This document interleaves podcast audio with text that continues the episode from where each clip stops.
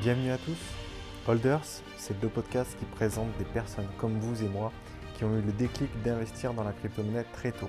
Influenceurs, investisseurs privés, institutions, je reçois chaque jeudi un nouvel invité pour vous aider à découvrir cet écosystème passionnant. Si vous appréciez ces interviews, n'hésitez pas à laisser un avis 5 étoiles dans la section Apple Podcast. C'est ce qui m'aide le plus à faire connaître la chaîne au plus grand nombre donc en laissant ton argent sur, dormir sur ton livret A, tu perds du pouvoir d'achat. Hein. Ton argent, il ne va, pas, va pas disparaître, mais euh, de manière effective, tu perds du pouvoir d'achat en laissant ton argent sur ton livret A. Bonne écoute les crypto-aventuriers. Bonjour Charles Elias, merci d'avoir répondu à, mon invitation. Euh, pour la petite anecdote aux auditeurs, on s'est rencontrés euh, du coup via LinkedIn. Je suis tombé sur un de tes posts que j'ai trouvé très intéressant et je me suis dit, bon, il faut que je le contacte, il faut qu'on échange et, qu'on fasse un épisode ensemble.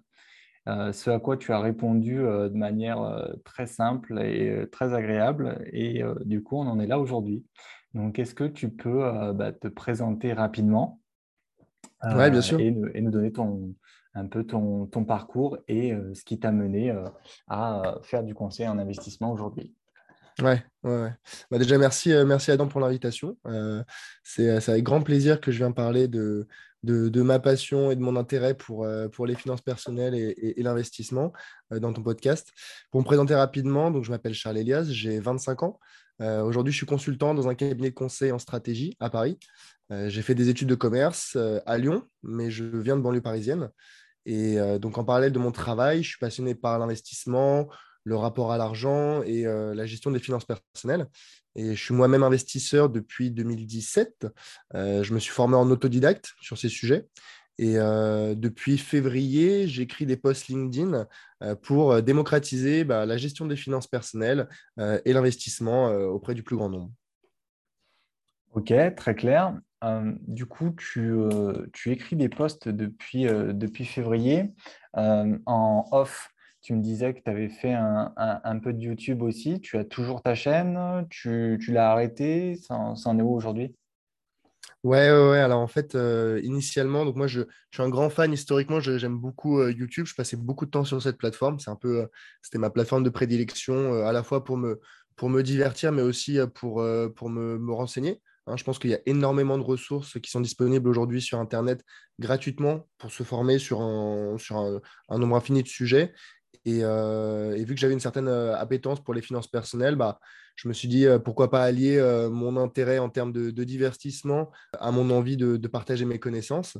et donc, je m'étais lancé dans une chaîne YouTube en avril ou mai 2021, que je faisais donc en parallèle de mon travail de, consultant. Sauf que, bon, j'avais aucune compétence en montage vidéo et en fait, vraiment, le, le dérush plus le montage euh, me prenait euh, une journée entière de, travail. Et en parallèle de mon travail qui est déjà hyper, hyper chronophage, j'avais pas le temps.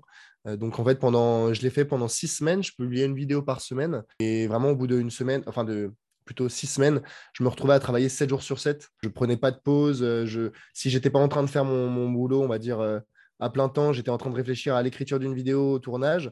Et en fait, à faire ça 7 jours sur 7, je, j'étais aligné aux limites du burn-out. Donc j'ai dit, bon, euh, c'est pas faisable en parallèle de mon travail en plein temps. Donc j'ai dû mettre ça de côté. Mais j'ai toujours eu cette petite graine de vouloir euh, bah, partager mes connaissances. Et j'ai plein d'amis qui me posaient toujours des questions sur l'investissement, sur ce qu'ils devraient faire de leur argent. Et en fait, initialement, je m'étais dit, bon, bah, au lieu de répondre un à un à tous mes proches, je me suis dit que j'allais faire une chaîne YouTube, je vais faire des vidéos, mmh. et dès qu'on va me poser une question, je vais leur dire, écoutez, regardez mes vidéos, et euh, vous aurez toutes les réponses que, que vous cherchez. Donc, euh, donc j'avais fait ça, j'avais plus le temps, donc j'ai laissé tomber. Et là, depuis, euh, depuis janvier, je me suis dit, non, franchement, c'est vraiment quelque chose que j'aime faire, partager mes connaissances, expliquer aux gens. c'est c'est le côté pédagogie que, que j'aime énormément, et que je pouvais retrouver dans LinkedIn, dans le sens où c'est un bon reach. je pouvais parler à un certain nombre de personnes assez facilement et un investissement en termes de temps euh, beaucoup plus faible que le tournage, écriture, tournage, montage d'une vidéo YouTube. Donc je me suis dit, bon, bah, c'est le meilleur des deux mondes. Euh, donc euh, donc c'est pour ça que je me suis, je me suis mis à l'écriture de post LinkedIn. Mais j'ai toujours la chaîne YouTube, elle existe toujours, elle n'est juste plus alimentée aujourd'hui. D'accord, bah, c'est très clair. C'est vrai qu'effectivement, on voit de plus en plus émerger des, des posts LinkedIn sur l'investissement, la crypto-monnaie qui est, qui est une, grosse tendance en ce moment. Et puis, euh, de manière, euh, comment dire, très, très surprenante, les, je, je vois les, que ça, ça marche pas mal. Euh, les gens s'y intéressent. les posts qui sont bien tournés marchent un peu plus que les autres, forcément. Euh, et, du coup, ouais, je pense qu'en termes d'investissement euh, euh, temps et, et, du coup partage, ça, peut vraiment être un, canal intéressant pour, pour partager tout ça. Ouais. Donc, ouais, je, suis d'accord avec toi et en fait notamment l'intérêt pour autant les personnes qui veulent partager que pour celles qui veulent apprendre. Je pense qu'on a tous un, un canal d'apprentissage de, prédilection. moi, je t'ai dit, c'était plutôt YouTube parce que le format vidéo audio me, me convient bien mais il y a des personnes qui préfèrent lire des newsletters, d'autres qui préfèrent euh, bah, lire des posts LinkedIn, il y en a qui préfèrent se plonger dans un site web et parcourir euh, le, moindre des onglets. Je pense qu'on doit avant tout trouver euh, le canal qui, te correspond et qui fait que tu pourras apprendre, on va dire, assez, de manière assez fluide. C'est à la fois le canal et le, créateur de contenu. Hein. Il y a des gens qui abordent un même sujet, mais de façon hyper différente. Mmh moi, j'essaye progressivement d'apporter un petit peu ma, touche personnelle dans mes posts LinkedIn et pas être un, Wikipédia ambulant. et je pense que c'est important que les gens euh, trouvent euh, bah, le, style qui leur, convient le mieux. Et sur LinkedIn, de plus en plus, comme tu dis, euh, il y a des créateurs de contenu qui apportent leur touche personnelle, leur vision des choses. Et ça, et je pense qu'il y a de plus en plus de, consommateurs de contenu qui s'y retrouvent. Si j'ai bien compris, euh, parce que c'est vrai qu'on a échangé rapidement et puis après on a enchaîné sur le podcast, euh, sur cet épisode assez, mm. euh, de manière assez rapide. Toi, à la base, tu es plutôt orienté finance classique, les marchés, donc Nasdaq, toutes les grandes, les grandes bourses classiques. Et puis, tu t'es intéressé à la crypto, donc il y, a un, certain nombre d'années. Et puis, ça t'a mené à, bon, en tant que bon investisseur, toujours diversifier son portefeuille. Euh, et du coup, tu, en es arrivé là. Sur le podcast, on est plutôt crypto. Donc moi, je vais, euh, même si c'est euh, au niveau de la, psychologie, on va en parler aussi. il, y a des, mhm. voilà, il, y a, des notions qui sont communes. Mais par rapport à ça, nous dire un peu bah, comment tu es arrivé progressivement dans la crypto. Et puis après, on enchaînera sur, sur les autres sujets. Oui, bien sûr. alors, de façon assez paradoxale, hein, moi, c'est ce que j'ai pu te dire avant. Je suis assez euh, j'ai un comportement assez bon père de famille en termes d'investissement. Et pourtant, euh, mon, premier investissement, euh, c'était dans les cryptos. en 2017, comme j'ai pu te le dire, j'avais commencé par investir dans, le Bitcoin de façon, on va dire, assez innocente. Hein. Je, m'étais un petit peu renseigné sur le sujet, mais c'était surtout, pour ceux qui s'en qui souviennent, pour ceux qui suivaient le, cours des cryptos à l'époque, c'était le, le, bull run complet sur le Bitcoin, notamment en décembre 2017. Et c'est à ce moment-là que j'ai commencé à investir en me disant, je m'intéressais un petit peu aux finances, mais j'avais jamais rien fait de, concret.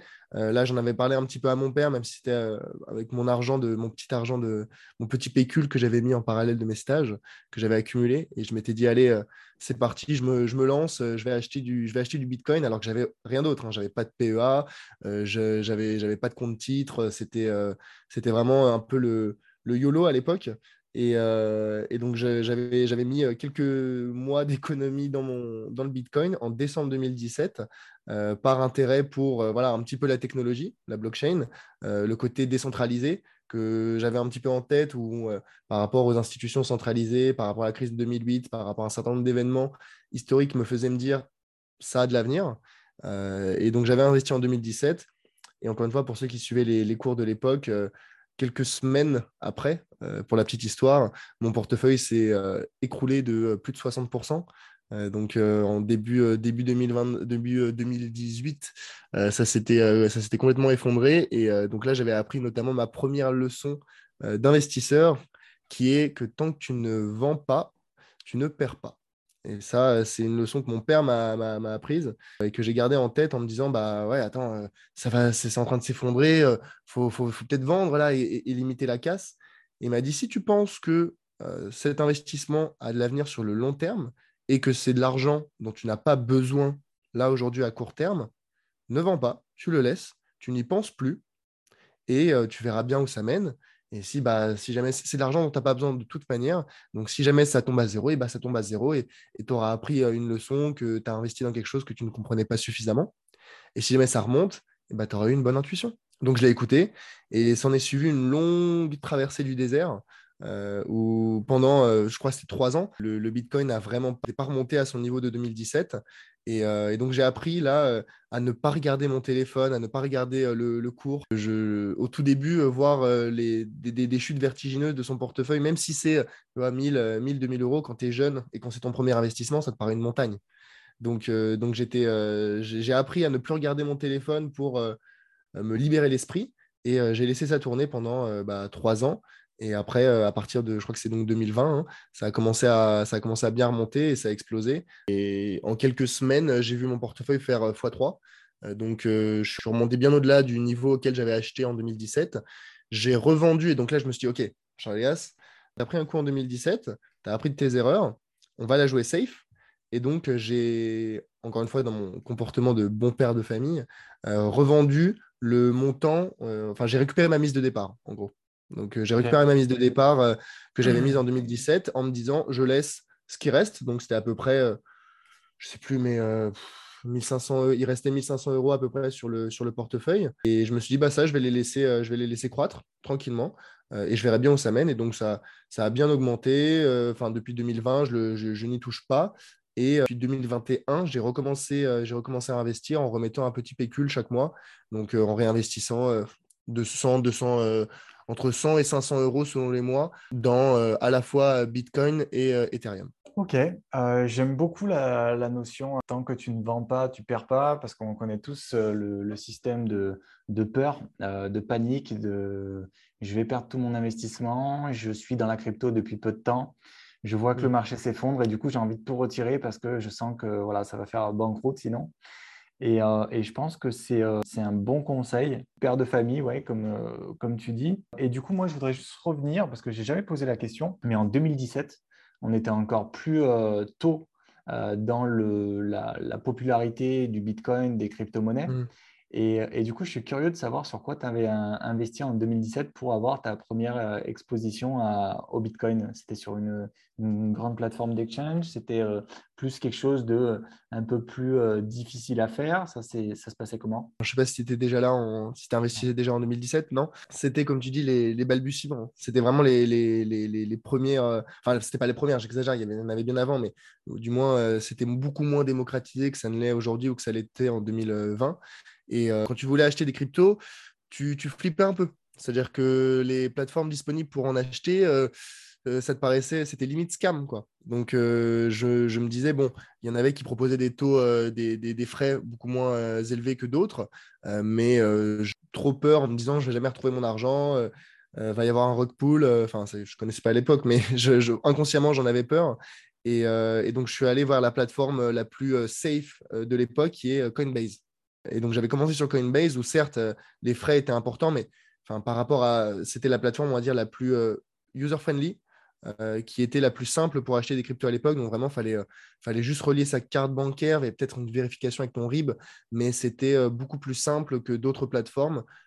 pour acheter ses premières cryptos. Et donc, donc, je les avais achetés dessus et, et je les ai laissés dessus depuis parce que voilà, c'était le plus simple. Malgré les frais les plus élevés, euh, du, parmi les plus élevés du marché. C'est une plateforme sur laquelle j'étais depuis 2017 bah, et, euh, et, je me dis, OK, euh, je ne je suis, pas, je suis pas du crypto, je fais pas du crypto trading. vu que moi, je laisse, je laisse croître tranquillement, j'ai moins un problème de frais. Et donc, je me dis, bon, bah, c'est la plus pratique. D'accord. Et Binance existait à l'époque? Il était populaire du moins ou c'était vraiment Coinbase le, la plateforme la plus user-friendly? À ma connaissance, à l'époque, c'était euh, la plateforme la plus connue, la plus user-friendly. Binance existait probablement, mais, euh, mais moi qui avais passé un petit peu de temps à faire des recherches, j'étais plus confiant, tu vois, en tant que, jeune investisseur, j'étais plus confiant à aller sur Coinbase. Tu as acheté ton... Quand tu as acheté du Bitcoin, il était à combien en 2017 il était, à, il était à 15 000 dans ces eaux-là? Ah 15 000 euros le Bitcoin? C'est pas mal. Ouais, c'était pas, ça a changé, ça a changé. Maintenant, là, là aujourd'hui, on te, propose d'acheter le Bitcoin à, du Bitcoin à 15 000. Euh, je pense qu'il n'y a pas grand monde qui, n'achète pas, tu vois. 15 000 euros pour un Bitcoin? Mais t'es, fou. Mais Alors, heureusement, hein, tu vois, c'était un des premiers investissements où tu pouvais acheter des fractions. Tu vois, ça commence à arriver les fractions d'actions sur le marché boursier avec certaines plateformes. Mais, mais à l'époque, quand tu voulais acheter investir en bourse, bah, tu achetais une action. Tu vois. là, on te disait, tu veux acheter un Bitcoin, on te dit c'est 15 000 euros. Ouais, attends, compliqué. Et en fait, euh, le fait de pouvoir acheter des fractions de, Bitcoin, euh, ça, facilitait l'entrée et tu pouvais acheter wow, pour 10 euros, 50 euros, 100 euros d'une crypto-monnaie. C'était un peu une révolution et ça, ça, démocratisait vachement le principe d'investissement. Il y, a tellement de gens qui, autour de moi, me disent Mais non, mais je peux pas. Euh, voilà, il paraît que l'action Amazon, elle est à 3000 dollars, ce qui est vrai. il va y avoir un stock, split cet été, mais au-delà de ça, il y, a des actions qui coûtent très très cher et, euh, ça, freine beaucoup, beaucoup de gens. Et en fait, les, cryptos, le fait de pouvoir acheter des fractions, ça démocratise énormément l'accès à l'investissement. Euh, c'est aussi pour ça que moi j'avais investi, à l'époque. Quand tu dis stock split, tu, fais euh, donc c'est-à-dire c'est le fait de partager, de pouvoir acheter des, des, des, micro, actions en fait, des portions d'une action. non, stock split, c'est en fait une entreprise qui va décider de diviser le prix de ses actions en en émettant plus. Euh, exemple, aujourd'hui, euh, euh, l'action d'Amazon, elle coûte 3000 dollars. ok?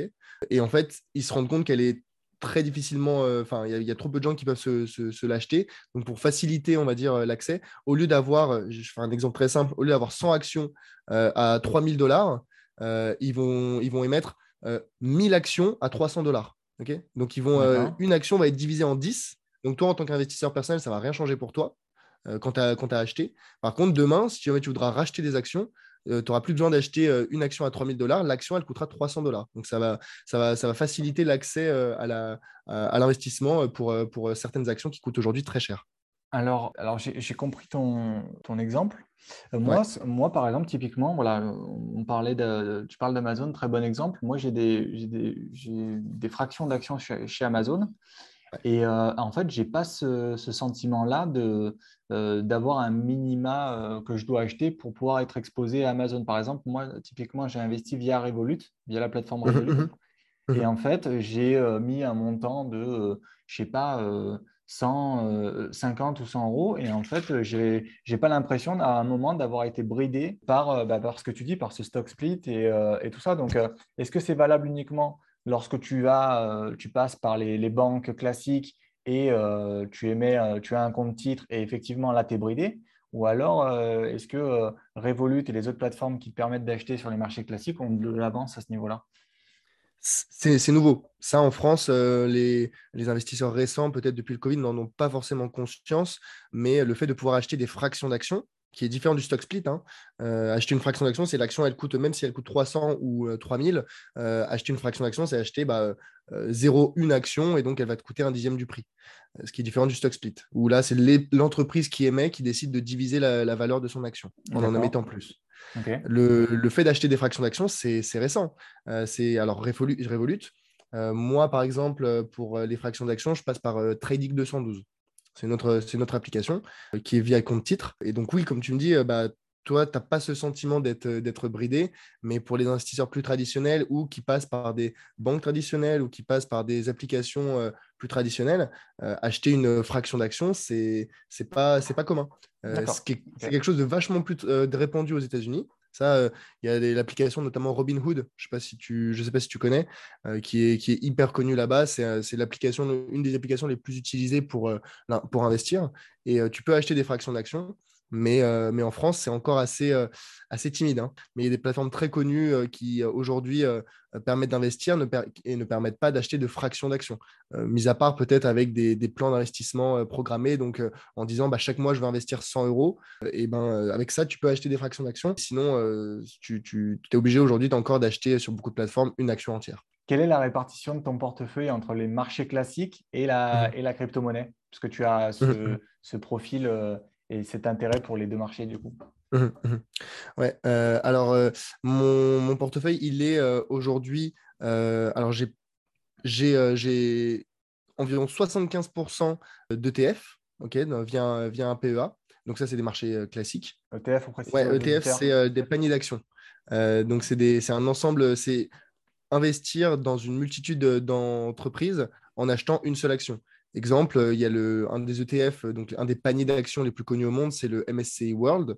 Donc, c'est un panier de 1600 entreprises qui sont, viennent des, pays développés et qui sont des grandes capitalisations. Et en fait, en achetant une action du MSCI World, bah, j'achète une petite partie, une petite euh, fraction de chacune des actions euh, des entreprises qui sont dans ce panier-là. Donc, euh, ça a un avantage de diversification intrinsèque où en achetant une seule action, bah, mon portefeuille, j'investis dans 1600 entreprises différentes, dans des secteurs différents, dans des géographies différentes. et donc, c'est un peu le, le, propre du, de, l'investisseur euh, qui souhaite diversifier euh, euh, sans s'embêter à avoir 75 lignes sur son portefeuille. On va pousser un, petit peu sur ce, sur ce chemin-là. Après, on va vite revenir à la crypto, mais c'est très intéressant. Donc, de ce que tu me dis, donc, tu as des actions, en tout cas au moins une action MSCI World. Et donc, tu es, première question, tu es exposé sur, ce, sur cet ETF depuis combien de temps? Et est-ce que, ça a été, est-ce que ça a été intéressant pour toi depuis, que, depuis que tu y es? MSCI World, c'est un, c'est une des lignes de mon, de mon portefeuille boursier, de mon PEA. Et je suis investi dessus depuis bah, environ un an et demi. C'est-à-dire, quand j'ai eu mon CDI, j'ai commencé à toucher mon premier salaire. Et en fait, je voyais, vu que je suivais déjà un petit peu mes dépenses, que je, je gagnais plus que je ne dépensais, ce qui est une bonne nouvelle pour euh, tout le monde. Je me suis dit, bon, bah, plutôt que de laisser dormir euh, mon argent sur mon, livret A, comme beaucoup de Français malheureusement, et de laisser euh, la valeur de, mon argent bah, s'évaporer à cause de l'inflation. Hein. Pour, donner une idée, hein, très rapidement, aujourd'hui en mars 2022, l'inflation en France, c'est 3,6% et le rendement du livret A, c'est 1%. Donc en laissant ton argent dormir sur ton livret A, tu perds du pouvoir d'achat. Hein. Ton argent, il ne va, pas, il va pas disparaître, mais de manière effective, tu perds du pouvoir d'achat en laissant ton argent sur ton livret A. Donc je me suis dit, bon, bah, j'ai pas vraiment envie de perdre du pouvoir d'achat alors que je, je, trime au, travail. Donc je me suis dit que j'allais placer mon argent à un endroit où il y aurait du, rendement. Donc j'ai cherché, je me suis renseigné. C'est comme ça notamment, entre autres, que je suis tombé sur le, sur le MSCI World. Et, donc j'ai commencé à investir en janvier 2021. Et alors pour donner une idée, la, la performance du, MSCI World, donc de, du cours de l'action en 2021 par rapport à là, on est début 2022, ça a été, ça a été près de 25, plus de 25%. Ça a été une année euh, incroyable en hein, 2021 pour les, pour les investisseurs euh, et notamment sur les ETF parce que le MSCI World, bien qu'il soit diversifié euh, avec 1600 entreprises, il est quand même exposé, je crois, à 65-67% aux États-Unis et notamment une bonne composition au niveau du S&P 500 donc avec les, les grandes capitalisations technologiques les GAFAM qui ont connu une année incroyable en 2021. On ne fera pas mention de méta depuis, euh, depuis début 2022, hein, on n'en parlera pas. Mais globalement, c'est une année exceptionnelle avec des rendements à plus de 20-25% pour les investisseurs. Donc, c'est une excellente performance. Pour aller dans très opérationnel, et c'est une question qui, enfin, ta réponse intéressera les auditeurs. Est-ce que euh, j'ai moyen d'aller m'exposer, euh, d'aller acheter du, l'action MSC World en trois clics aussi facilement que je vais le faire dans la crypto euh, sans forcément passer par un compte titre euh, un peu à ouvrir à la banque, présenter un tas de documents. Et déjà, j'ai du mal à, avoir ma, conseillère pour, euh, pour différentes raisons. Alors, je me dis que si, si je pars là-dessus, ça va être un cauchemar. Pour investir en bourse, aujourd'hui, en France, tu as besoin d'une enveloppe fiscale. Donc l'enveloppe fiscale, ça sera le compte titre, ça sera le PEA, ça sera l'assurance vie, tu es obligé de passer par une de ces enveloppes fiscales pour, c'est dans le titre, hein, euh, le côté fiscal, justement, euh, tu es, censé déclarer euh, tes plus-values quand, tu retireras ton argent. Donc aujourd'hui, tu es obligé de passer par une de ces trois enveloppes fiscales pour investir en bourse. Néanmoins, les banques traditionnelles, par expérience et voilà, après moi, mes, mes recherches, ont des frais de gestion de transactions bien plus élevés que les banques en ligne. Euh, sur ces, sur ces sujets-là. Et donc, euh, moi, ce que je recommande aux gens, c'est euh, d'ouvrir, un, PEA, une assurance vie, qu'importe, un compte titre éventuellement, via des, des banques en ligne. donc, enfin, il y en a plein, hein, je veux dire, Boursorama, Fortuneo, qu'importe, pour un, les frais de gestion plus faibles, et deux, les applications qui sont selon moi beaucoup plus user-friendly, beaucoup plus modernes, beaucoup plus sympas à naviguer euh, et, donc, c'était pour cette facilité de, navigation et d'utilisation de la publication et en plus des, frais euh, plus faibles que moi, je passe, par une, je passe par une banque en ligne. Ça prend un petit peu plus que trois clics, mais une fois que tu as, déterminé euh, la composition de ton portefeuille parce que tu as fait tes recherches en amont, tu t'es formé, tu t'es dit, OK, je veux un portefeuille diversifié de manière sectorielle, de manière géographique.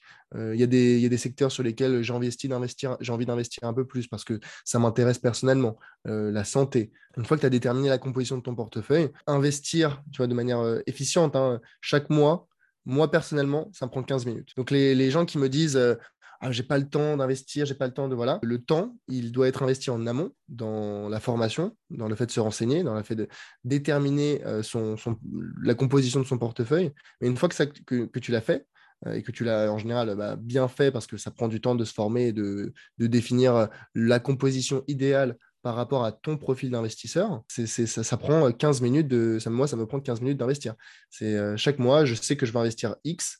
Euh, la composition de mon, portefeuille, elle est, comme elle est aujourd'hui, elle ne va pas bouger parce que je l'ai bien déterminée, parce qu'elle est diversifiée, parce que je n'ai pas besoin d'acheter et de vendre chaque mois. Et, euh, donc, je me connecte sur la plateforme. Je dis, ah, sur les, les, les, 5 ETF que j'ai dans mon portefeuille aujourd'hui, ce mois-ci, je vais investir dans, celui-ci et hop, j'investis. je, juste, je clique. Ça prend, là, pour le coup, ça prend trois clics. Euh, et, ensuite j'envoie l'ordre et ça passe et c'est terminé. Une belle gestion du temps et euh, je pense que ça fera rêver euh, tous les auditeurs de pouvoir investir et gérer ses placements de manière aussi, aussi optimale. 15 minutes, c'est vraiment... Moi, j'y passe... toi, tu as dit 15 minutes par jour, c'est ça? 15 minutes par mois. 15 minutes par mois, alors c'est encore pire. Moi, j'y passe, ouais, j'y passe au moins une heure, une heure par, par mois où je regarde, euh, je, comme toi, je, j'essaye de placer un peu tous les mois euh, une partie de, de, ce que je gagne dans, dans, la crypto. Et du coup, euh, de toute façon, les plateformes sont de plus en plus faciles pour les utilisateurs. Donc, l'idée, c'est vraiment de pouvoir investir facilement. Mmh je pense qu'il y a du progrès à faire par rapport au, marché classique, mais ça, je, je pense qu'on va y arriver. Ça va être de plus en plus facile. Et, et depuis, depuis le début de, de notre échange, je, je, vois un profil qui est très très raisonné. Donc, on l'a dit tout à l'heure, bon père de famille, tu avances visiblement selon un plan. Et, du coup, j'ai envie d'aller parler de, biais comportementaux. Je pense que c'est quelque chose dans lequel tu as pu te laisser influencer au début par erreur et puis euh, sur lequel tu es moins influencé maintenant avec l'expérience. L'idée pour les auditeurs, ça serait de, ça serait de, bah les mettre en garde sur, euh, ces biais euh, de comportement qui vont faire qu'on va faire des erreurs ou alors qu'on va s'emporter un peu vite. Et mmh. donc, euh, du coup, je pense que tu as, tu as peut-être quelques, quelques conseils et quelques détails à apporter euh, à ce niveau-là. Je pense qu'une des caractéristiques principales des, des, marchés boursiers, et par marché boursier, euh, j'inclus aussi les, les cryptos, hein, donc tout ce qui est investissement, donc avec du rendement, donc avec du risque, il faut comprendre que les, marchés, les marchés financiers, les marchés crypto, ne sont pas rationnels. Les marchés ne sont pas rationnels et les marchés, les variations des, marchés euh, sont une résultante de, la psychologie des investisseurs. Parfois, ça fait sens. Euh, il y a une guerre en Ukraine, euh, la bourse russe qui s'effondrait et qui a fermé d'ailleurs récemment. Parfois, c'est complètement irrationnel. On peut penser à des épisodes comme euh, le Dogecoin, on peut penser à des épisodes comme GameStop, comme AMC. Il y a eu des, il y a eu des, des, événements, des épisodes, on va dire, dans, les, dans, dans, l'histoire financière et boursière qui, qui témoignent du côté irrationnel des, marchés et qu'en fait, les, les investisseurs, le marché a toujours la réaction du marché est toujours en avance sur euh, la, réalité. Si les, si les marchés boursiers euh, russes se sont effondrés euh, alors que la guerre venait d'ouvrir, c'est pas pour autant que les, les, entreprises russes étaient instantanément arrêtées de fonctionner, que les échanges internationaux s'étaient arrêtés instantanément. C'est toujours en anticipation et parfois le marché a raison et parfois, parfois c'est complètement irrationnel. Donc il y, a cette dimension psychologique qui est, euh, selon moi, euh, fondamentale euh, en, investissement et qui est à prendre en compte quand soi-même, on souhaite s'exposer et investir. Je pense que tu as, parlé des biais comportementaux. en investissement, c'est fondamental de, de, se connaître soi avant de définir un portefeuille boursier, avant de définir les investissements dans lesquels tu souhaites investir, tu souhaites te placer. Il y, a, y, a, ce qu'on appelle un profil d'investisseur. Hein. Le profil d'investisseur, bah, c'est ton horizon de temps, à quel horizon de temps tu souhaites investir, euh, quel âge tu as, euh, ta situation personnelle, est-ce que tu es marié, est-ce que tu as des enfants à charge, euh, ta situation financière, est-ce que tu es endetté ou est-ce que non, tu es hyper confortable, chaque mois tu, tu, gagnes plus que tu ne dépenses, et aussi ton aversion au risque. Est-ce que tu es quelqu'un qui euh, euh, flippe dès que tu vois ton portefeuille baisser de 20%, euh, voire moins, moins 30, moins 40 quand tu es sur des marchés extrêmement volatiles et ça te fait paniquer et ça te fait vendre? Tous ces éléments-là, c'est des, caractéristiques à prendre en compte dans la définition de ton profil d'investisseur. Et une fois que tu as défini ton profil d'investisseur, tu te dis, OK, bah moi, je voudrais investir peut-être à 20 ans pour préparer les études de mes enfants. Ou bah moi, je voudrais investir à 40 ans pour euh, préparer ma retraite. C'est ton profil d'investisseur couplé à tes objectifs qui vont te permettre de définir un portefeuille euh, d'investissement qui finalement correspond à ta personne et à tes objectifs moyen long terme. Donc, une fois que tu as déterminé ton, portefeuille, il y a des biais. Il y a des biais comportementaux en, finance. Et moi, personnellement, j'en ai, il y en a trois qui sont selon moi principaux et qui influencent majoritairement les, les investisseurs jeunes, mais aussi expérimentés. Juste avant qu'on aille sur ces trois biais, euh, c'est très intéressant le, profil investisseur, mieux se connaître, surtout dans le marché crypto. Euh, moi, je te le dis très franchement, j'y suis, allé parce qu'on m'en a parlé, une relation professionnelle m'en a parlé, je suis allé dedans et puis je suis tombé en janvier 2021, euh, plein bull run, de Bitcoin qui passe de 30 à quasiment 50, tu deviens mhm. fou. Tu fais de l'argent en quelques mois, enfin voilà, et, tu t'aperçois après quand ça retombe que c'est une période très exceptionnelle, mmh, euh, qui est cyclique parce que c'est tous les quatre ans, mais euh, voilà, en général. Et par rapport à ça, est-ce qu'il y a une plateforme, un outil qui permet de définir euh, facilement son profil investisseur? Et du coup, en fonction des, des, capitaux, de ce que tu gagnes par mois, de te dire, ben voilà, par rapport à ton profil, profil père de bon défensif, voilà, dynamique, risqué. Voilà, par rapport à ça, euh, ben, vous pouvez investir euh, tant de, ce que vous gagnez par mois euh, dans, dans ce type d'investissement. Est-ce qu'il y a un outil qui permet d'aider les gens, les auditeurs, à, ben, à faire ce choix en fait pour que ce soit plus concret en fait? Alors pour te répondre, des outils pour déterminer ton profil d'investisseur, oui, ça existe. Leur fiabilité, je ne mettrai pas un billet de 10 dessus. Euh, dans le sens où c'est des plateformes qui sont euh, disponibles sur, sur Internet. Hein, je veux dire, sur Google, tu, tu tapes euh, définir son profil d'investisseur. Tu as des dizaines de sites qui vont te poser un certain nombre de questions à la fois sur tes connaissances, sur les marchés financiers et sur ta personne. Est-ce que tu es quelqu'un qui est plus ou moins averse au risque? Et sur ta situation personnelle, si tu as des enfants, si tu es marié, si tu es au chômage. Donc, ça va, de, ça va, définir un certain profil d'investisseur. Derrière, en tirer des conclusions et des recommandations juste avec un petit questionnaire que tu peux faire en 10 minutes sur Internet, j'y crois pas du tout. Euh, j'y crois pas du tout parce que euh, là, on, on, rentre dans le domaine de la gestion de patrimoine ou vraiment du conseil en investissement, mais euh, professionnel, pour lequel il faut bah, des certifications délivrées par l'AMF, ou une certification de, CIF, hein, de conseiller en investissement financier. Et ça, c'est pas fait par un, une petite plateforme gratuite euh, disponible, euh, disponible sur Internet. C'est des professionnels qui s'en occupent, qui gèrent ça. Euh, donc, donc oui, pour te répondre, tu peux définir ton profil d'investisseur, en tirer des conclusions instantanément sur tu devrais investir dans, tel, dans tels actifs et tel montant chaque mois ou chaque, jour ou qu'importe. J'y crois pas du tout. C'est un travail beaucoup plus de fond qui demande réflexion, qui demande de te connaître, qui demande de connaître ton, ton profil d'investisseur, mais euh, pas juste avec un, petit euh, questionnaire sur Internet. Et derrière, il bah, faut se former, il faut se former, connaître les différentes options d'investissement qui existent euh, pour ensuite choisir celle qui correspond le mieux à ta personne, à tes objectifs. Si on a besoin de connaître son profil, il faut te, contacter directement. ouais, ouais bah, je, encore une fois, je, je, ne suis pas un professionnel, je ne suis pas un conseiller en gestion de patrimoine, ça c'est autre chose. Mais moi, tout ce que je souhaite, c'est, comme ce que je te disais dans mes posts LinkedIn, c'est donner les clés et les outils à tous les particuliers, même enfin aux professionnels, mais surtout aux particuliers, pour qu'ils euh, puissent prendre des décisions avisées. Euh, mais les décisions, encore une fois, ça leur revient à eux. Ok, donc on peut revenir sur les, trois biais comportementaux que, allais, euh, que tu allais annoncer. Ouais, donc les, biais comportementaux en investissement, il y en a plein. Hein, on ne va pas se mentir, la, plupart des biais comportementaux peuvent avoir une influence sur, sur tes décisions d'investissement et sur la gestion de ton portefeuille. je pense que les trois principaux pour moi que j'avais identifié, c'est l'aversion au risque, le biais de confirmation et un petit peu plus récemment le FOMO. Je pense que, je pense que tu, connais. Donc, euh, l'aversion au risque, alors on a pu déjà l'évoquer dans la définition de ton profil d'investisseur, c'est à quel point tu euh, souhaites éviter la prise de risque dans tes prises de décision au quotidien. Euh, est-ce que tu es quelqu'un qui... alors, exemple très simple, Adam, si je te demande, est-ce que tu préfères recevoir 50 euros là tout de suite ou est-ce que tu préfères euh, qu'on joue à pile ou face. Et si tu gagnes, tu gagnes 100 euros. Et si tu perds, tu, tu gagnes rien du tout. Qu'est-ce que tu me dis?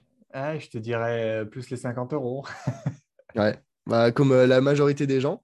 Alors que mathématiquement, ton espérance de gain, c'est la même. Hein. Dans les deux cas, ton, en moyenne, sur un très grand nombre de, de, lancers, on va dire, tu vas, tu vas gagner 50 euros. Le fait est que les gens préfèrent jouer la, la carte safe. C'est-à-dire que tu as plutôt une forte, hein, c'est très léger, hein, c'est avec cet exemple-là euh, très, basique, mais tu as plus une forte aversion au risque. Donc, tu souhaites rejeter le risque autant que possible. Il y a des personnes qui n'ont pas du tout ça. ça. Ça va être des joueurs de casino, ça va être des gens qui achètent du Dogecoin, ça va être des gens qui aiment la prise de risque avec derrière un, reward potentiellement plus élevé. Il y a des gens qui derrière, à l'opposé, ne n'aiment pas du tout le risque. Et comme tu dis bah tu vas investir j'en sais rien comme moi dans le Bitcoin en 2017 décembre 2017 tu vas avoir monté pendant quelques semaines et au bout de deux mois, ton portefeuille il a perdu 60%, bah, il y a des gens, euh, ils vont pas supporter ça, ils vont, ils vont, et ils vont vendre, ils vont panic sell, comme on dit. Ça fait partie de ton comportement, ça fait partie de ces biais. C'est important de les connaître, de connaître ce biais pour se dire, non mais attends, est-ce que là, je suis pas juste en train de me, de me, de me, de me prendre la tête euh, et de, de, je risque de panic sell. Connaître son aversion au risque, c'est important. Euh, il y a des gens qui supportent pas du tout ça et qui vont plutôt aller vers des investissements safe, parler de, fonds en euros, des, obligations qui ont des rendements beaucoup plus faibles, mais qui sont, on va dire, plus ou moins assurés et d'autres personnes qui vont dire ah ben non, moi ça me dérange pas du tout de voir la, valeur encore une fois, hein. la valeur de mon portefeuille chuter de 30% si je sais qu'à terme, au bout de plusieurs mois, de plusieurs années, j'ai entre guillemets hein, la, certitude de, de, voir une plus-value. Donc connaître son, son, aversion au risque, pour moi, fondamental. Deuxième biais, c'est le biais de confirmation. C'est quand on a une première idée en tête, on va très souvent chercher à confirmer cette idée, qu'importe les, informations et les sources euh, qu'on va, euh, qu'on va, qu'on va trouver. Je ne sais pas, on va penser euh, au niveau de, par exemple, on peut parler NFT. Ah bah là, moi j'ai lu un article qui me dit que les Board Ape, le Board Ape Club, hein, je ne sais pas si ça te parle là, hein, mais les, NFT des, des, singes, ah ouais, c'est une révolution. Ça va, c'est le futur, c'est un investissement incroyable. Et si tu commences à avoir cette idée-là, naturellement, les autres articles sur Internet qui pourraient, eux, te mettre en garde face à cet investissement, qui présente un risque énorme, bah, tu vas tout de suite moins les croire. Et tu vas dire non, mais c'est des, ils sont en retard, c'est des conservateurs, ils ne voient pas l'avenir. Alors que euh, juste, ils pourraient avoir une très bonne analyse du marché et te dire bah non, attention, euh, il y a un risque très, très, très élevé euh, sur cet investissement-là. Donc, donc, avoir ce biais de confirmation en tête, c'est important. Et la résultante de ça, je dirais, c'est diversifier ses sources et être à l'écoute de, sources dissonantes. Il ne faut pas uniquement chercher des articles qui vont te dire tel investissement, c'est génial. Au contraire, moi, quand il y a un investissement qui m'intéresse, euh, certes, qui m'intéresse parce que j'ai lu des, sources, des articles qui me, disent que c'est un investissement intéressant, je vais chercher des, articles qui expliquent pourquoi cet investissement euh, est potentiellement dangereux et potentiellement mauvais. D'accord. Euh, je fais l'effort de me renseigner sur euh, euh, l'opposé de ce que je sais pour voir si bah, les arguments qu'ils avancent sont meilleurs ou pas que les, que les, les arguments avancés par le, camp opposé. C'est une démarche qui est très intéressante parce que du coup, tu, dans ce que tu fais toi, tu vas chercher à, casser un peu ce biais de confirmation pour mmh bah, savoir si en fait, effectivement, c'est bien d'y aller ou pas. Donc, c'est un, bon, un bon conseil. C'est un bon conseil. Exactement. C'est parce que je l'ai en tête. Tu vois, je, comprends que des personnes qui ne connaissent pas, qui n'ont jamais entendu parler du biais de confirmation, ne peuvent pas s'en prémunir. Exactement, ne peuvent pas s'en rendre compte. Euh, donc c'est en ayant ce, ce, biais en tête que je me dis, OK, renseigne-toi de l'autre côté, vois les arguments du camp adverse et ensuite fais-toi ton idée. Dernier biais comportemental euh, que j'ai en tête, c'est notamment le FOMO. J'avais fait un, post LinkedIn dessus. Je pense que ça, c'est le mal du siècle. Hein. Euh, il y a beaucoup de gens qui en parlent comme le mal du 21e siècle euh, en termes d'investissement. Encore plus depuis, je pense, les, cryptos, de dire waouh, c'est le bull run, les, les, cryptos, c'est l'avenir, au-delà du côté technologique, blockchain que ça peut apporter, mais d'un point de vue rendement, d'un point de vue investissement, c'est le truc dans lequel il faut investir en ce moment. Et si tu le fais pas, ah bah tu passes à côté de quelque chose quoi. C'est as l'impression on est on est à la fin des années 90, euh, tu passes à côté d'internet. C'est euh, tu es, une entreprise, tu es une PME ou, ou même une ETI euh, qui se dit ah non non mais moi attends internet, j'y crois pas du tout, ça va jamais marcher, ça va il y, y, a une hype en ce moment mais ça ça, ça a pas de vrai avenir et donc les, les gens passent à côté ils se disent putain ah ouais je suis vraiment passé à côté de quelque chose. Euh, parfois, c'est justifié. Exemple Internet, bah là, ils se sont trompés. Euh, c'était, une erreur, une énorme bêtise. Euh, de l'autre côté, bah, GameStop ou, AMC. alors là, bon, certes, c'est une question spéculative, mais des gens qui se disent Ah, il faut absolument que j'investisse dedans et qui vont, se jeter dessus. Et en fait, bah, vu que c'était uniquement une, bulle spéculative qui perd, qui perd tout leur investissement. Et donc, en fait, là, le, le, FOMO leur a coûté très, très cher. Ils avaient peur de passer à côté d'un investissement incroyable.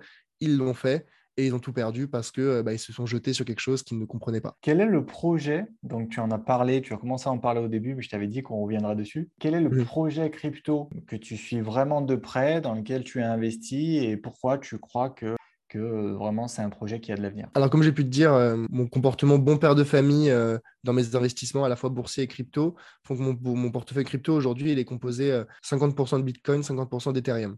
Le Bitcoin, c'est parce que bah, voilà, c'était uniquement un investissement historique que je continue un petit peu à alimenter chaque mois.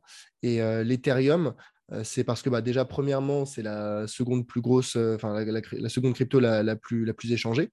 Donc, en termes de, volatilité, je suis un petit peu plus tranquille que si j'investissais dans, dans, dans, des altcoins. et deuxièmement, le projet de l'Ethereum, et notamment de l'Ethereum 2, euh, me, parle beaucoup plus. On a des problématiques, euh, une des problématiques principales des crypto-monnaies aujourd'hui, c'est la consommation énergétique. Les, data, centers qui, euh, qui consomment énormément d'énergie pour réaliser les différentes transactions, ou même les ordinateurs des particuliers et des mineurs. Et le projet de l'Ethereum 2, c'est notamment un, de, un, des, des, intérêts du projet, c'est la réduction à 99,98% de la consommation énergétique utilisée pour réaliser les transactions. C'est énorme. Hein. Euh, alors, comment ils vont faire ça Je ne vais pas rentrer dans le, détail très technique, mais, euh, mais aujourd'hui, l'Ethereum 1, il fonctionne. Donc, il y a, deux, couches hein, dans, dans l'Ethereum. Il y a deux fonctionnalités. Euh, il y a la couche applicative et tu as la couche de consensus. Donc la couche applicative, c'est celle qui réalise les transactions, hein, qui dit, euh, euh, euh, qui, détermine le solde de, chacune des adresses, de chacun des portefeuilles. Adam, il a, X Ethereum, Charles Elias, il en a Y. ah bah tel jour à telle heure, Adam a acheté Z Ethereum à, Charles Elias. Ça, c'est la couche applicative qui va faire ça. Tu as la couche de consensus, et c'est celle qui assure la sécurité du réseau. Donc, c'est un peu le registre. Hein, c'est l'intérêt de la blockchain. C'est le grand registre qui dit euh, Ah, bah oui, effectivement, Adam, il avait euh, X Ethereum euh, et Charlie H, il avait bien Y Ethereum parce qu'on sait qu'il l'avait acheté avant à telle heure, etc., à telle personne. Actuellement, cette couche, elle fonctionne en proof of work. C'est-à-dire, c'est les mineurs avec leurs ordinateurs qui mettent à disposition leur, la puissance de calcul pour vérifier la validité de la transaction. Et qui vont dire, donc il y a plein d'ordinateurs, c'est tous les, mineurs qui vont dire, OK, on va vérifier dans la blockchain, le, long registre, que Adam, il avait bien ces, ces, Ethereum-là, que Chalias, il avait bien ces Ethereum-là, OK, la transaction peut se faire, passage à la couche applicative. Sauf que ce fonctionnement en proof of work, il est extrêmement énergivore, dans le sens où plus tu as de transactions qui sont réalisées sur la blockchain, et notamment sur le réseau Ethereum, plus la puissance de calcul nécessaire pour une seule transaction, elle augmente. Et cette puissance de calcul, c'est ce qui détermine les frais de transaction. Aujourd'hui, donc euh, l'utilisation du réseau Ethereum euh, est de plus en plus grande, il y a de plus en plus de transactions qui se font, et donc il y a besoin de plus en plus d'énergie pour réaliser une seule transaction. Et euh, ça, dès la création du réseau Ethereum, les fondateurs l'avaient dit, le, le proof of work, ça va avoir ses limites. Et quand on va atteindre un certain volume de transactions, les frais de transaction associés vont devenir trop élevés et ça va diminuer la rentabilité et l'intérêt du réseau. Euh, et puis même au-delà de ça, du côté énergétique euh, et consommation énergétique et environnementale, c'est pas tenable. Donc ils se sont dit bon bah on va euh, changer le fonctionnement de la couche de consensus et on va passer d'un fonctionnement proof of work à un fonctionnement proof of stake. Donc le fonctionnement du proof of stake, c'est plus les mineurs, plein, plein, plein de mineurs qui sont chargés de créer les, blocs un à un, mais c'est des validateurs. Donc, c'est un, un, nombre fixe de personnes qui ont, donc euh, dans mes souvenirs, c'est un peu plus de 16 000 qui sont considérés comme validateurs, qui ont mis à disposition, donc qui ont stacké, hein, ce qu'on appelle stacké, 32 Ethereum chacun. Euh, et en fait, ils sont rémunérés euh, avec la validation des différentes transactions qui vont, se passer sur le réseau Ethereum 2. Euh, et, en fait, c'est ce, stack d'Ethereum qui est mis entre guillemets euh, en, assurance pour, les, euh, pour, les, pour le réseau Ethereum de dire bah, si jamais tu fais mal ton travail, tu ne valides pas bien la transaction, tu, fais une erreur, eh ben on, peut te, ce qu'on appelle slasher, hein, on peut te slasher ton, ton stack d'Ethereum et, donc ça coûterait, ça coûterait de l'argent au validateur. Donc c'est là-dessus que serait basé le, le nouveau réseau. C'est au lieu d'avoir plein de petits mineurs, tu as quelques validateurs qui, euh, qui valide les transactions. Et du coup, alors merci pour cette. je ne sais pas si tu avais un petit papier à, côté de toi, mais en tout cas, c'était très clair. ok, ah bah, tant mieux. J'ai tout, tout compris. On est rentré un peu dans le technique. j'ai appris, appris des nouvelles choses sur l'Ethereum que je ne connaissais pas. Je savais qu'il y avait le 2.0 qui est en route et la communauté Ethereum euh, n'attend que ça. Si tu veux investir sur le, te remettre sur, le, sur l'Ethereum, je te conseille de le faire avant euh, juin 2022, qui est euh, la date à laquelle les réseaux Ethereum 1 et Ethereum 2 vont fusionner. Voilà, petite info, c'est pas exclusif, ça, c'est pas que ça vient de sortir, hein, c'est sorti il y, a quelques, il y a quelques semaines, mais la, la, fusion des réseaux 1 et 2 est prévue pour juin 2022 et je, à moins qu'il y ait un, retard pour une raison X ou Y, va y avoir, va y avoir un, certain, un certain run sur, sur l'Ethereum à cette période-là, je, je, pense. Ceci n'est pas un conseil d'investissement, absolument pas. Très intéressant cette date que tu donnes. Moi, j'ai des réserves. Alors, je ne sais pas de, de, quelle source tu tiens ça parce que ça avait été retardé plusieurs fois. Est-ce que là, on a vraiment une annonce de, de Vitali qui dit bon, là euh, juin 2022, c'est, ça sera pas plus tard, euh, ça sera maintenant. Quoi. Ça sera bah, deux éléments de réponse. Euh, le premier, c'est de dire oui, il y a eu enfin, validation. pour les fois précédentes, comme tu dis, hein, ça a été retardé plusieurs fois. Ça devait sortir en, 2020, puis en 2021, puis là, c'est en, en, 2022. Donc, la, confirmation à 100%, on l'aura le jour où le, la fusion des réseaux sera effective. Donc, on ne peut pas s'assurer à ce niveau-là.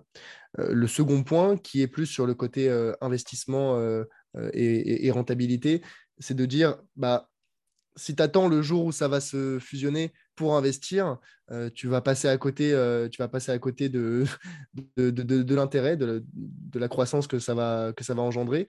Troisième élément de réponse, peut-être, qui est aussi, euh, moi, j'investis de façon constante chaque mois, un peu la même somme, parce que je me suis renseigné en avance, parce que j'ai défini le portefeuille qui est adapté à mon, profil d'investisseur.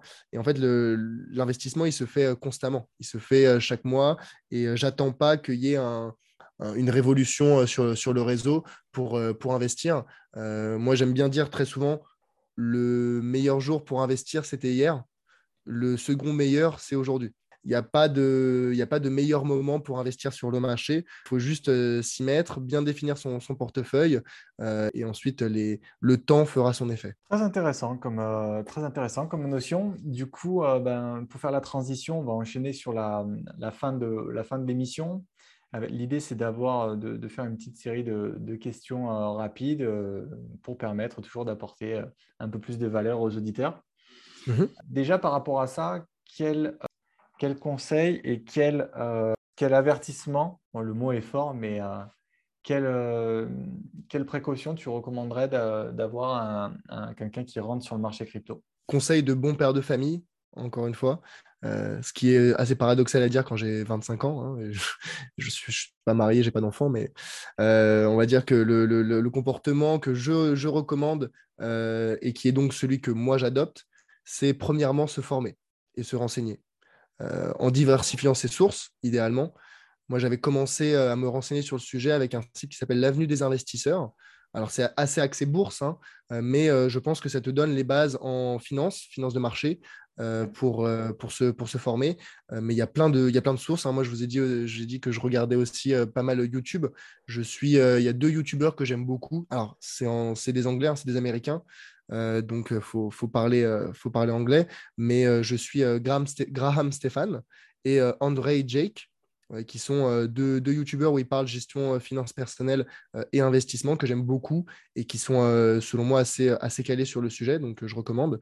mais encore une fois, il faut trouver les, les, sources qui te correspondent. Il y a des gens qui préféreront lire des newsletters, euh, il y a notamment en gestion finance personnelle, il y a la newsletter de Johan Lopez hein, qui, euh, qui, est assez connu là-dessus. Et sinon, bah, ceux qui aiment bien lire des articles un petit peu courts, euh, bah, je vous invite à me suivre sur LinkedIn où je poste, je poste 3 quatre fois par semaine et j'essaie de faire des articles, enfin des, posts assez synthétiques et avec assez de valeur sur, l'investissement et la gestion des finances personnelles.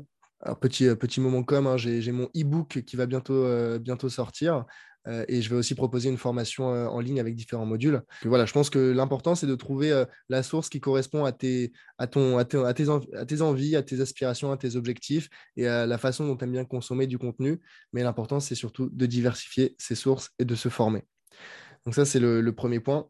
Le second, c'est de viser long terme. Il y, a, deux types de risques principaux euh, quand on parle d'investissement. C'est le risque euh, systémique, le risque de marché et le risque spécifique. Le risque systémique, le risque de marché, c'est bah, un crack. C'est un crack boursier, c'est euh, l'ensemble de l'économie qui, qui chute parce que, bah, j'en sais rien, il y a une invasion d'un territoire, euh, euh, il y a une guerre, euh, il y a une pandémie, il y a plein de raisons pour lesquelles le, marché entier pourrait se sentir déstabilisé et chuter. Historiquement, le marché a toujours été positif, tout cas toujours augmenté sur une, durée de temps suffisamment longue. Je parle de plusieurs années, de, de 5, 6, voire 10 ans. sur, sur plus de 10 ans, le marché n'a jamais été baissier. Euh, donc, euh, quand tu investis sur le long terme, tu te protèges face au risque de, de, crack qui, euh, lui, a un impact, on va dire, court terme, moyen terme. Et le second risque, qui est le risque spécifique, qui est là bah, la, chute, la, chute des cours d'une entreprise, d'un secteur, d'une géographie. Exemple, la Russie en ce moment. ça, c'est un risque spécifique. Et pour s'en prémunir, bah là, tu diversifies ton portefeuille. Donc, tu diversifies avec bah, un MSCI World, par exemple. Mais tu peux diversifier en n'achetant pas que des actions. Tu peux euh, investir dans les matières premières, tu peux investir dans l'or, tu peux acheter des, obligations d'État qui sont, euh, qui sont assurées avec un rendement faible, mais qui sont assurées. Tu peux investir dans l'immobilier, tu peux investir dans les cryptos, tu peux investir dans des, ce que j'appelle des investissements exotiques. C'est euh, des investissements plus de collectionneurs je peux penser à des, sacs à main, à des montres, à des voitures de collection. Tu diversifies ton portefeuille et là, tu te prémunis bah, du, risque spécifique qu'un secteur, qu'une géographie euh, chute énormément. Et enfin, le dernier conseil que j'aurais, qui est pour moi le plus important, c'est n'investir que l'argent dont tu n'as pas besoin à court terme. Euh, parce que ça te permet de te libérer l'esprit et quand tu es investisseur ou quand tu es juste, enfin n'importe quelle personne a envie de se libérer l'esprit. Mais ça te permet d'investir long terme, donc protection contre le risque, contre le risque systémique, permet de, diversifier. Donc n'investir que l'argent dont tu n'as pas besoin à court terme, euh, c'est pour moi le propre du bon investisseur qui va donc pouvoir se positionner sur le long terme et donc tenir ses positions. Et je pense que c'est le, le, titre de ton podcast. Donc euh, on est en plein dedans. J'ai eu peur quand je t'ai vu, euh, quand tu as commencé ta phrase n'investissez euh, que l'argent. Et en fait, je me suis dit qu'il ne va pas dire investissez ce que vous êtes prêt à perdre, mais je ne suis pas prêt à perdre. Je, suis là pour investir, pour, pour m'enrichir sur le temps. Et, ce, ce, truc, ce, cette phrase qui est là pour se dégager, pour, pour, parce qu'on l'entend partout, j'en peux plus. Quoi. Et du coup, j'espère qu'il ne va pas dire ça. ah ouais, non, non, vraiment. C'est, enfin, bah, ce que tu dis, ce que tu dis, ce que tu as dit me va très bien. Voilà. Ouais, mais ça, c'est les, les, les, conseillers en investissement euh, frauduleux qui te, qui te disent bah ouais, non, non, mais c'est le casino, euh, on va faut investir dans telle chose et telle chose, mais par contre, n'investissez que l'argent dont vous êtes prêt, que vous êtes prêt à perdre. Bah non, en fait, euh, moi, comme tu dis, je suis un, je suis un investisseur, c'est pas pour perdre de l'argent, c'est pour en gagner. Et donc, moi, je suis prêt. Suis... Si jamais on m'assure que sur le long terme, et ça, c'est le rendement historique moyen de la bourse, hein, je veux dire environ, environ 10%, bon, à ajuster avec l'inflation, euh, tant qu'on me dit que sur le long terme, bah, la, bourse, augmente, bah, je n'ai pas besoin d'investir l'argent que je suis prêt à perdre. Par contre, il faut que j'investisse l'argent dont je n'ai pas besoin à court terme. Très bien. Bah, euh, il me reste une, dernière question pour, euh, pour clôturer cet épisode. Si tu pouvais glisser un petit papier à ton toit de, de 2017, un, un, conseil ou quelque chose, qu'est-ce que, qu'est-ce que tu mettrais sur ce papier? Mais plus d'argent sur le Bitcoin, peut-être? Euh, Je pense que si je pouvais, si je savais, euh, si je savais où ça allait arriver, euh, à, l'époque, jamais on pensait que le, Bitcoin allait, allait dépasser les 30, 40, 50 000 euros. bon, peut-être que, que, je l'aurais fait. plus d'un point de vue un peu marrant, mais sinon, je pense que je me dirais plus. lis, lis, plus d'articles, renseigne-toi encore plus, forme-toi encore plus. Euh, pour, euh, pour prendre euh, les décisions que je prends aujourd'hui. J'aurais pu les prendre un petit peu plus tôt. Ça n'aurait pas changé ma vie, mais j'aurais pu peut-être aller encore plus vite sur, sur certaines décisions. Donc, se former, se renseigner et, se connaître. Je suis, vraiment ravi de, bah, de t'avoir eu dans, dans, cet épisode. plein de notions intéressantes. Et, et, je te le dis déjà, tu, tu es bien sûr le bienvenu si, si tu veux revenir bah, pour un autre épisode à l'occasion. Voilà. Bah, c'est avec grand, grand plaisir. Merci beaucoup pour l'invitation, Adam, et j'espère qu'on aura apporté, apporté de la valeur à tes auditeurs. Donc, si on veut te contacter, on te retrouve directement sur LinkedIn, et puis la suite. Ouais, exactement. Charles Elias Farah sur, sur LinkedIn. Je poste plusieurs fois, trois, quatre fois par semaine. Et, et sinon, bah, vous pouvez m'envoyer un MP, un MP sur LinkedIn et, en général, je, je réponds très rapidement, donc n'hésitez pas. Impeccable. Eh ben, merci, Charles Elias. Merci, Adam. Allez, à bientôt.